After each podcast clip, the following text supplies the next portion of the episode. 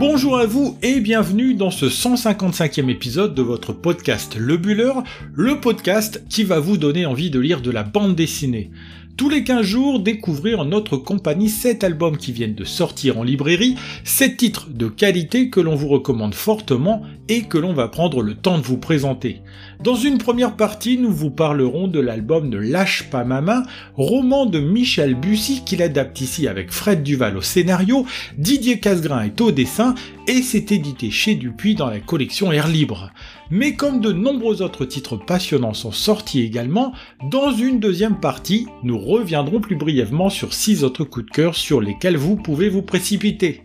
Ainsi, dans ce 155e épisode, il sera aussi question de la sortie de l'album Carole, ce que nous laissons derrière nous, que l'on doit à Clémence et Fabre, et c'est édité chez Dargo. Nous reviendrons ensuite sur la sortie de l'album Une révolution nommée Rasputin, que l'on doit à Hernan Migoya pour le scénario, Manolo Caro pour le dessin, et c'est édité chez Glénat. Nous aborderons ensuite la sortie de l'album de l'amour et du hasard que l'on doit à Manu Boisteau et aux éditions Casterman. Il sera temps après de parler de la sortie de l'album Imawari House que l'on doit à Harmony Becker et aux éditions Rue de Sèvres. Ensuite, nous reviendrons sur la sortie du cinquième tome de la série Les Frères Rubinstein, un album intitulé Un pacte avec Satan, série que l'on doit au scénario de Luc Brunschwig, au dessin conjoint d'Étienne Leroux et Loïc Chevalier, et c'est édité chez Delcourt. Enfin, comme toujours, nous terminerons avec une réédition, celle de l'album Les Petits Ruisseaux que l'on doit à Pascal Rabaté et aux éditions Futuropolis. Et comme le podcast Le Buller existe aussi sur les réseaux sociaux, ne manquez pas de retrouver en images ces 7 albums présentés et bien d'autres encore sur notre compte Instagram lebuller.podcast. Voilà, vous savez tout sur ce qui vous attend dans cette vingtaine de minutes que vous allez passer en notre compagnie. Il me reste à vous souhaiter une bonne écoute et je l'espère aussi de bonnes futures lectures. Voilà un trio d'auteurs qui nous revient en librairie, ou plutôt qui est revenu début juin, et que l'on retrouve avec grand plaisir tant on avait aimé le précédent opus qu'il avait signé. Eux, ce sont dans l'ordre l'auteur Michel Bussy, que l'on ne présente plus dans le milieu de la littérature, le scénariste Fred Duval, et le dessinateur Didier Casgrain, trio, qui avait sorti un à noir de très bonne facture en 2019, unanimement salué par la critique. Comme pour le précédent, c'est donc un roman de Michel Bussy, qu'adapte ici Fred Duval. En parallèle, les deux signent d'ailleurs la série 5 avril chez Dupuis, un roman baptisé Ne lâche pas ma main, sorti à l'origine en 2014. Le titre retrouve ainsi une nouvelle vie au rayon bande dessinée cette fois-ci, et à n'en pas douter, au vu des qualités de l'ouvrage, il pourrait bien connaître un succès aussi important que le précédent album. C'est encore un polar très bien ficelé que nous avons là, un polar qui prend le temps de mettre en place les lieux et les personnages avant de proposer une fin haletante qui tient sur la dernière quarantaine de pages. C'est sur l'île de la Réunion que nous transporte cette histoire, une île qui joue un rôle important et dont certains des lieux emblématiques vont abriter les scènes de ce récit efficace et captivant. Dans les premières pages, on découvre le principal protagoniste de l'histoire, un certain Martial Bellion, venu avec sa femme Liane et sa fille de 6 ans, Sofa, sur l'île installée dans l'hôtel Alamanda. Les vacances semblent plutôt bien se dérouler, la beauté de Liane ne passe pas inaperçue dans l'hôtel, pas plus que sa disparition qui intervient dès la dizaine de pages passées. Apparaît alors dans le récit Aja, capitaine de police, qui va mener l'enquête sur l'île et qui doit faire face au machisme ambiant et à une certaine nonchalance de son adjoint Christos, scientifique au look babacool qui fait couleur locale. Assez rapidement, des zones d'ombre apparaissent autour de ce meurtre supposé, et c'est très logiquement que le mari va se retrouver dans le collimateur de la police, d'autant que l'individu a un passé et un passif. Lui qui prétendait être un simple touriste de passage sur l'île, pour la première fois, est en fait un ancien habitant des lieux, personnage énigmatique qui a vu son fils mourir à la Réunion presque neuf ans plus tôt. Voilà qui épaissit forcément le mystère, d'autant qu'entre-temps, un second personnage a été retrouvé assassiné, un certain Rodin, tué avec le couteau appartenant au couple Bélion et mystérieusement disparu lui aussi. Toutes ces strates où se mélangent les zones d'ombre planant autour de Martial Bellion et sur les morts et disparitions mystérieuses qui ont lieu sur l'île ne trouveront leur résolution qu'en fin d'album. En attendant, le lecteur s'enfonce dans cette bande dessinée de la même manière que la capitaine de police, en faisant des suppositions où à chaque fois le mari apparaît comme le coupable idéal. Mais à l'image d'Imelda, la petite amie de Christos, il faut parfois se méfier de simplement tirer le fil des évidences et savoir faire un pas de côté pour se demander à qui profite vraiment le crime. Avec tout le talent qu'on lui connaît, Michel Bussy signe ici un polar d'une redoutable efficacité, réussissant à ménager le suspense jusque dans les dernières pages. Avec son ami rouennais, Fred Duval, il donne une nouvelle vie à ce récit et en confie le dessin à Didier Casgrain qui sait parfaitement retranscrire ici l'ambiance de cette histoire.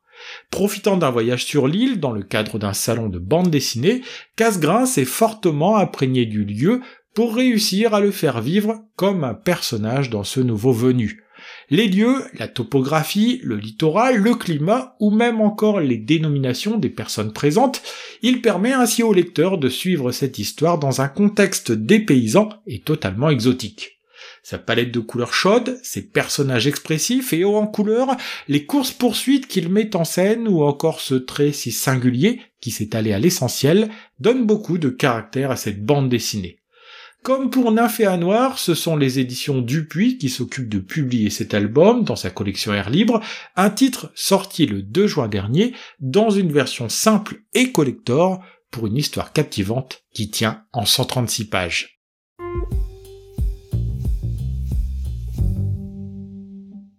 Dans cette seconde partie du podcast, nous allons revenir sur les six albums coup de cœur qui ont retenu notre attention ces dernières semaines.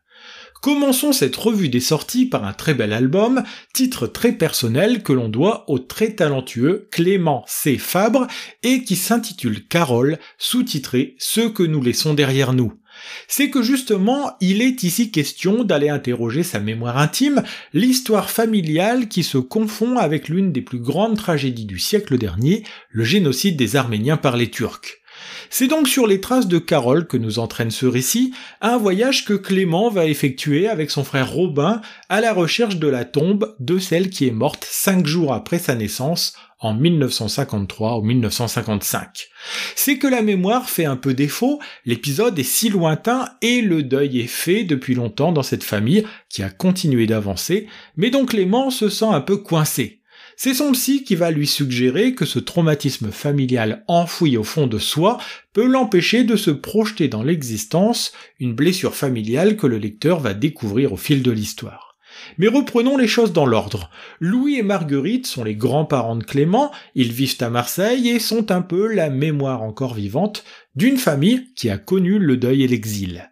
L'exil, c'est cette fuite de la Turquie que Louis a dû quitter, lui qui s'appelait Mesropian, originaire d'Arménie, dans une Turquie qui n'avait pas fait la paix avec les Arméniens malgré l'arrivée au pouvoir d'Atatürk. Le deuil, c'est celui de Carole, cette petite fille tout juste baptisée et morte cinq jours après sa naissance, une fille que l'on n'a pas oubliée et qui fait partie de l'arbre généalogique familial. Pour les deux frères, il est l'heure de partir à la découverte de ce passé que l'on n'a jamais caché dans la famille, mais sur lequel on ne s'est jamais penché non plus en ce qui concerne les petits-enfants. Du cimetière de Sicily dans une Istanbul en ébullition jusqu'à l'île de Buyukada sur le Bosphore, les deux vont découvrir un pays, une culture, une histoire, celle d'une famille qui a dû fuir ce territoire pour se réinventer en France quelques années auparavant. Carole, enterrée en Turquie, devient donc ce trait d'union entre Istanbul et Marseille, entre passé et présent, entre le monde des vivants et le monde des morts. Avec un très beau dessin, délicat, lumineux en dépit du sujet abordé, Clément C. Fabre nous dévoile une histoire très personnelle dans les 224 pages de cette superbe bande dessinée touchante, éclairante et qui pourra trouver un écho chez les lecteurs, Carole, ce que nous laissons derrière nous, fait partie de ces lectures qui marquent, une lecture qui rappelle en écho le Portugal de Cyril Pedrosa, cité d'ailleurs dans l'album. Ce sont les éditions d'Argo qui publient ce très beau titre, qui est sorti le 9 juin dernier, une bande dessinée qui, comme vous l'aurez compris, a été un gros coup de cœur pour nous. Personnage énigmatique, c'est le grand Rasputin qui se dévoile au lecteur dans un album qui vient de sortir en librairie et qui s'intitule Une révolution nommée Rasputin. C'est d'ailleurs juste avant la révolution russe, en 1916, que démarre cette histoire qui verra mourir cet être mystérieux à la fin de cette même année. C'est donc un Rasputin au crépuscule de sa vie qui est raconté ici. Pourtant, ce que l'on découvre, c'est un personnage qui jouit d'une grande aura, autant adulé et admiré chez les uns qu'il est détesté chez les autres, à tel point qu'il est souvent question de l'assassiner. C'est d'ailleurs par une légende que nous entrons dans cet album, nous sommes alors dans le musée de l'érotisme de Saint-Pétersbourg où est conservé le sexe hors norme de Rasputin, membre viril qui devient la porte d'entrée pour raconter l'histoire du personnage. C'est ce que fait le gardien du musée à un groupe de jeunes femmes qui fait des selfies devant l'attribut en question, un attribut à qui l'on prête des pouvoirs et que le propriétaire a utilisé plus que de raison de son vivant.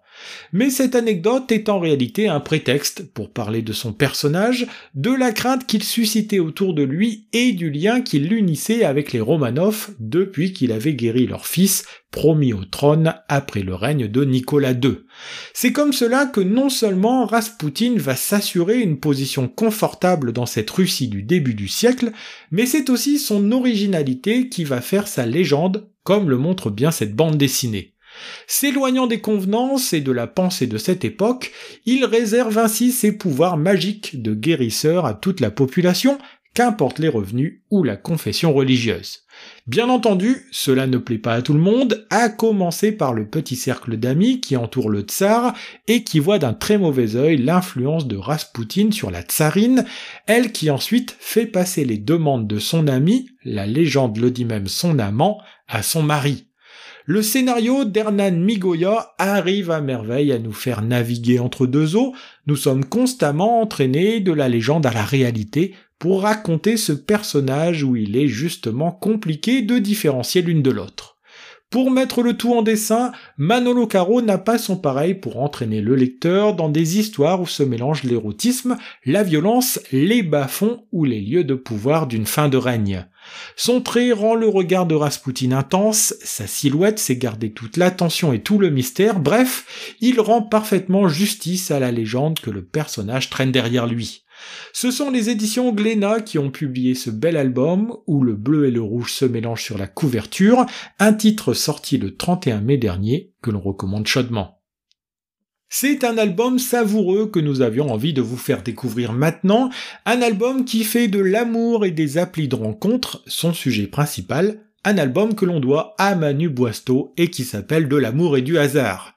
C'est qu'à la grande loterie de l'amour, si l'on peut parfois sortir le bon numéro, il arrive aussi que l'on joue sans gagner pendant de nombreuses années, comme va pouvoir l'expérimenter le personnage principal de cette histoire.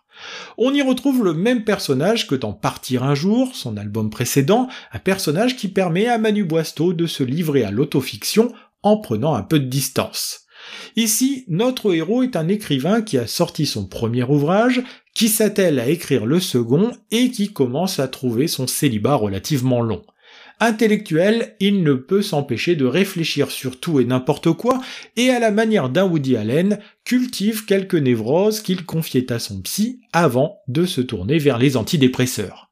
C'est donc tout naturellement qu'il va s'intéresser de près aux moyens modernes le plus efficaces pour rencontrer des femmes quand on fait un métier où la solitude est la compagne du quotidien, les applis de rencontre.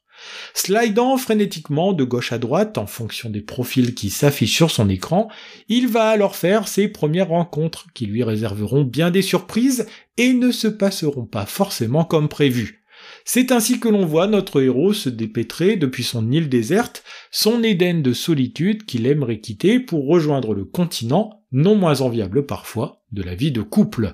Proposant ses réflexions à son ancienne compagne ou encore à son éditrice, pour laquelle il a eu un crush, on suit ce personnage attachant et amusant pendant 200 pages d'une lecture que l'on ne voit pas passer tant elle est réjouissante.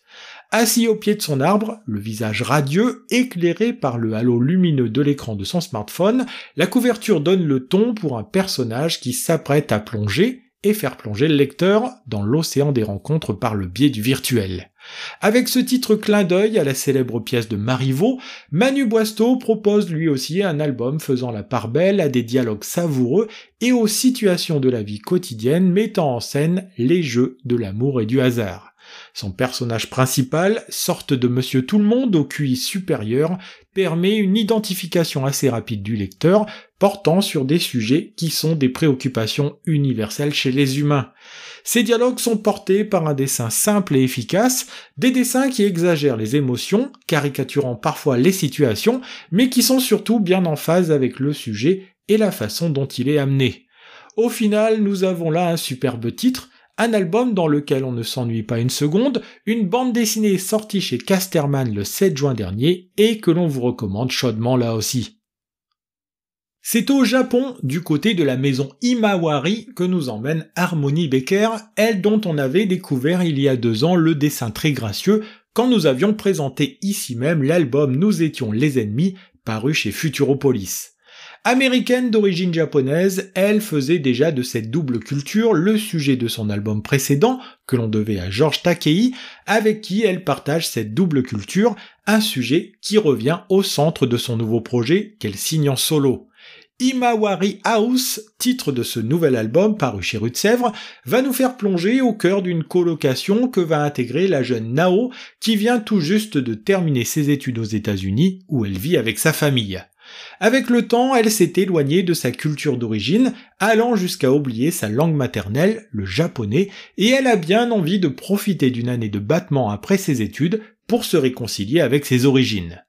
Quand elle arrive à Tokyo, dans la maison qui va l'accueillir pour l'année, elle va y découvrir deux autres jeunes filles venues par faire leur japonais, mais aussi leur anglais, Jung qui vient de Corée du Sud et Tina qui arrive de Singapour. Dans la colocation vivent aussi deux garçons qui finissent de garnir cet endroit chaleureux et accueillant, même si l'un des deux semble plutôt réservé et peu amène en apparence.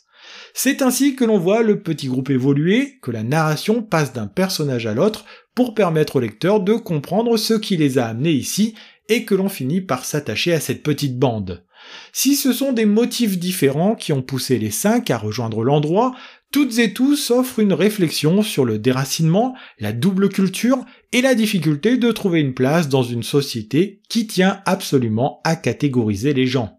Harmony Baker, dans un style se rapprochant plus du manga que du comics, nous propose un dessin doux et délicat dans un noir et blanc qui donne du caractère à l'ensemble et rend le tout agréable à parcourir. Avec un sens de lecture à l'européenne, elle nous immerge totalement, tout au long des 384 pages de ce titre, dans une histoire qui nous touche et nous captive, en plus de résonner en nous sur certaines scènes c'est que son récit est bien construit, le graphisme correspond bien à l'ambiance, et l'histoire se veut universelle, même si elle aborde parfois des aspects de la culture nippone qui peuvent échapper aux lecteurs européens.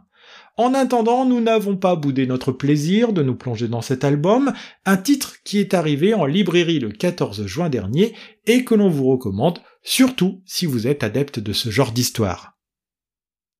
C'est entre le tristement célèbre camp de Sobibor durant la Seconde Guerre mondiale et le Hollywood flamboyant des années 30 que nous entraîne le cinquième tome des frères Rubinstein, baptisé Un pacte avec Satan. Ce pacte en question, on le découvre au fur et à mesure de cette lecture, alors que Salomon, l'aîné des deux frères, est en train de faire retourner une partie de ses films dans les studios hollywoodiens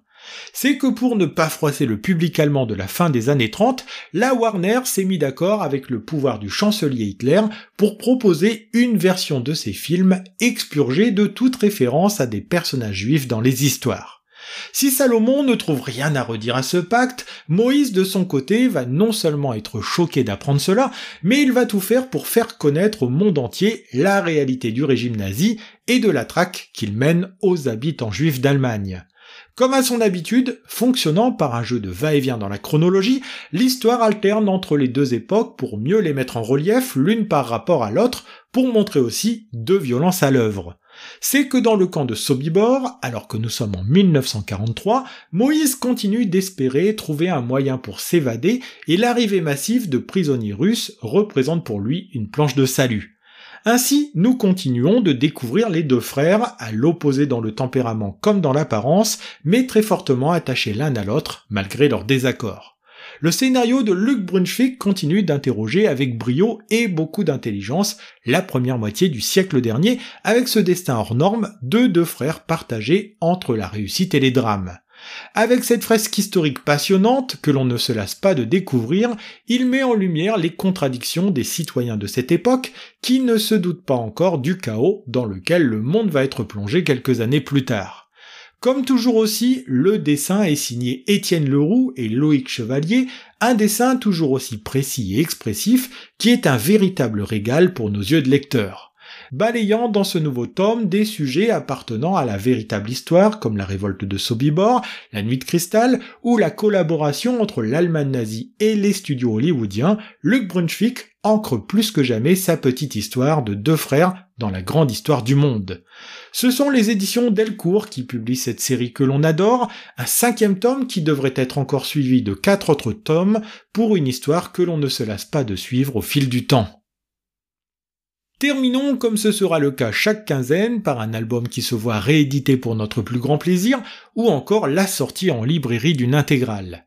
Avec une nouvelle couverture, un grand format, un petit cahier graphique en fin d'album, nous avons vu revenir en librairie le 7 juin dernier Les Petits Ruisseaux, bande dessinée qui n'a pas pris une ride si l'on peut dire. C'est certainement l'un des albums majeurs de Pascal Rabaté que la maison Futuropolis a eu la bonne idée de rééditer en ce début d'été, un album dans lequel on s'est replongé avec beaucoup de plaisir et de gourmandise. C'est en compagnie d'Edmond et Émile que l'on se retrouve, deux petits vieux que la vie a rendus veufs et qui ont pour passion commune la pêche, sport auquel ils s'adonnent quotidiennement avant de parader au penalty, le café du coin, avec leur prise. Mais voilà, derrière ces apparences de papy rondouillard, Edmond mène une double vie dont il révèle l'existence à son comparse, en plus de peindre des femmes nues, il en voit quelques-unes grâce aux annonces matrimoniales. Du côté d'Émile, une vie simple, faite de rendez-vous télévisuels avec le jeu des chiffres et des lettres, lui permet de remplir son quotidien en plus de la pêche, mais la mort de son meilleur ami va changer la donne.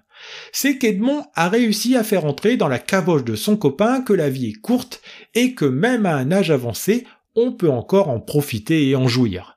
C'est ainsi qu'Émile va tout doucement faire évoluer sa routine, regarder de nouveau les femmes et envisager un avenir différent que celui dans lequel il s'était engagé. Ainsi, il fait la rencontre de Lucie, prétendante d'Edmond, avant qu'il ne meure, avec qui va s'installer un jeu de séduction qui permet au vieillard de remettre le pied à l'étrier de la drague. Si le jeu dure ainsi un petit moment, c'est une décision encore plus radicale qui va permettre à Émile de découvrir un autre mode de vie, une autre façon d'envisager l'existence, qui va finir de lui offrir un nouvel avenir. Avec beaucoup de tendresse et de poésie, Pascal Rabaté offre au lecteur un superbe album sur la vieillesse et sur les possibilités qui s'offrent aux personnes, même à un âge très avancé de la vie. Ne faisant pas l'impasse sur la représentation des corps et de la sexualité chez les seniors, il permet d'aborder au passage un sujet encore très tabou au sein de notre société. On y retrouve son trait si identifiable, un trait simple en apparence, mais très stylisé et dynamique, un trait qui apporte aussi un côté cinématographique à cet album, porté au cinéma il y a plus de dix ans. C'est en 2006 qu'était sorti en librairie Les Petits Ruisseaux, et c'est avec beaucoup de plaisir qu'on le voit ainsi revenir en rayon, un album à découvrir sans plus tarder si vous ne le connaissez pas encore. C'est ainsi que se termine ce 155e épisode de votre podcast Le Buller, un épisode consacré dans sa première partie à l'album Ne lâche pas ma main, roman de Michel Bussy, qu'il adapte ici avec Fred Duval au scénario, Didier Casgrain au dessin, et qui est édité chez Dupuis dans la collection Air Libre. C'est toujours un plaisir de vous faire découvrir les sorties en bande dessinée de ces dernières semaines, et si vous avez envie de partager ce plaisir avec nous, n'hésitez pas à nous rejoindre sur les réseaux sociaux. Si vous voulez découvrir en images tous les titres qui ont été présentés dans l'épisode du jour, une seule adresse, le compte Instagram lebuller.podcast, où vous pourrez vous exprimer et découvrir bien d'autres titres encore. N'hésitez pas non plus à parler de nous autour de vous, sur les réseaux sociaux, dans votre librairie préférée, ou encore entre amis et en famille, afin que le Buller puisse continuer de grandir. En attendant, on se retrouve dans deux semaines, le lundi 17 juillet, pour le dernier épisode de la saison, un épisode qui vous entraînera à travers l'Hexagone et la Belgique pour des idées de visite consacrées à la bande dessinée. En attendant, on vous souhaite un bon début de vacances si c'est votre cas, une bonne semaine à toutes et à tous, et surtout, comme toujours, de très bonnes lectures.